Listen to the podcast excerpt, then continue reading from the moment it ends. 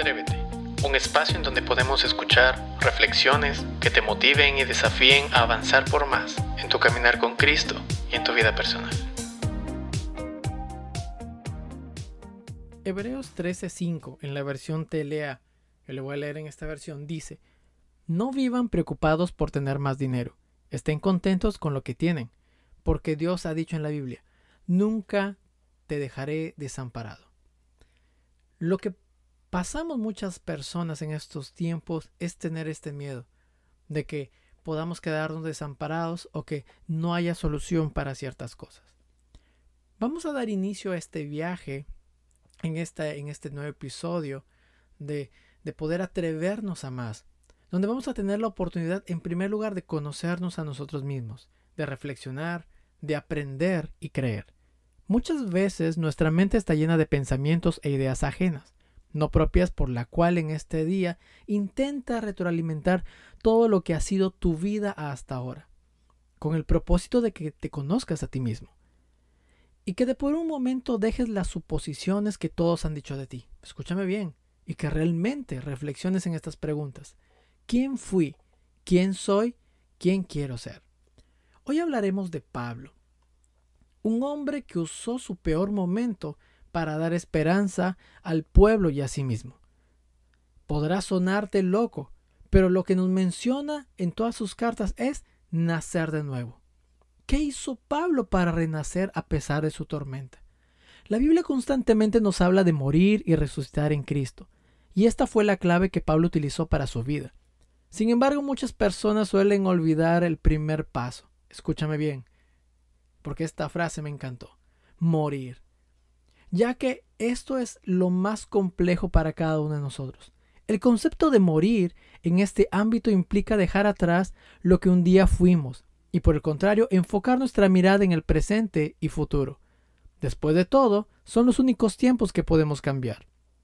Algo que debemos tener presente en nuestras vidas es que nuestra vida tiene que estar unida a Cristo.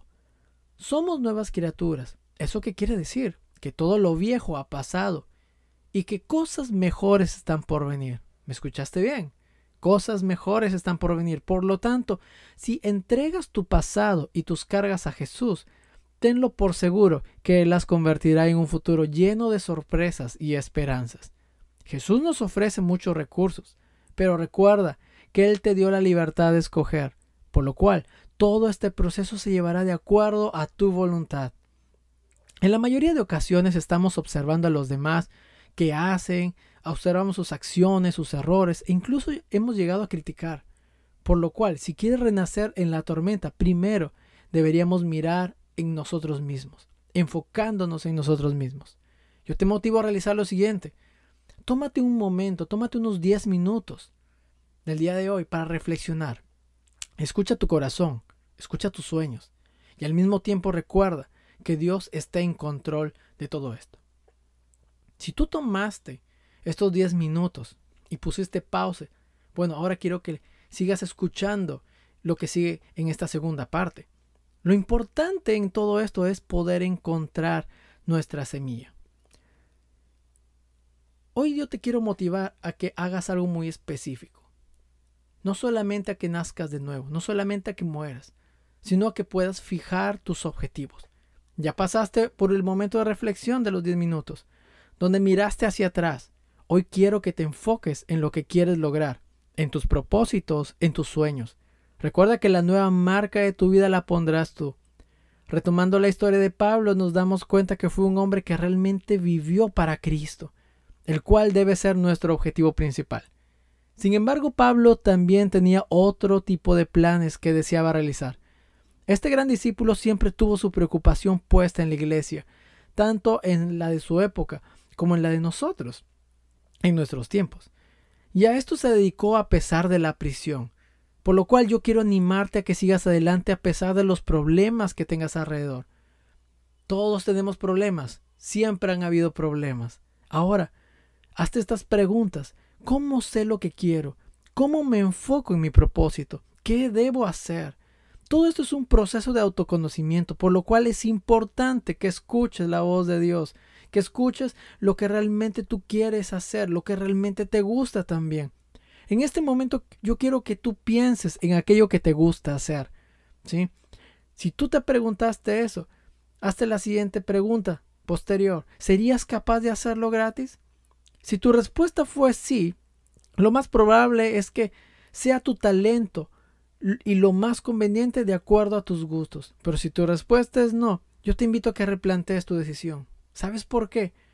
Porque lo que tú vas a hacer tiene que ser algo que realmente te apasione, algo que realmente te guste y algo en lo cual Dios haya invertido talentos especiales en tu vida. ¿Sí?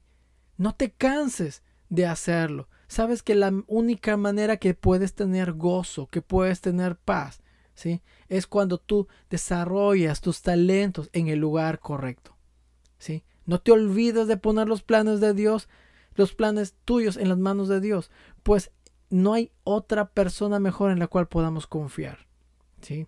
Yo te animo a que agarres una hoja de papel y en esta semana tú puedas plantear metas a corto plazo. ¿Sabes por qué? Porque esto te forjará en ti una disciplina. Atrévete a cambiar. Atrévete a ser mejor, atrévete a poder soñar, pero también atrévete a creer en ti mismo y a creer en lo que Dios ha puesto en tu vida. Dios te bendiga. Te invitamos a que puedas compartir este mensaje con tus conocidos, esperando que sea de edificación para sus vidas. Nos vemos hasta la siguiente edición. Dios te bendiga.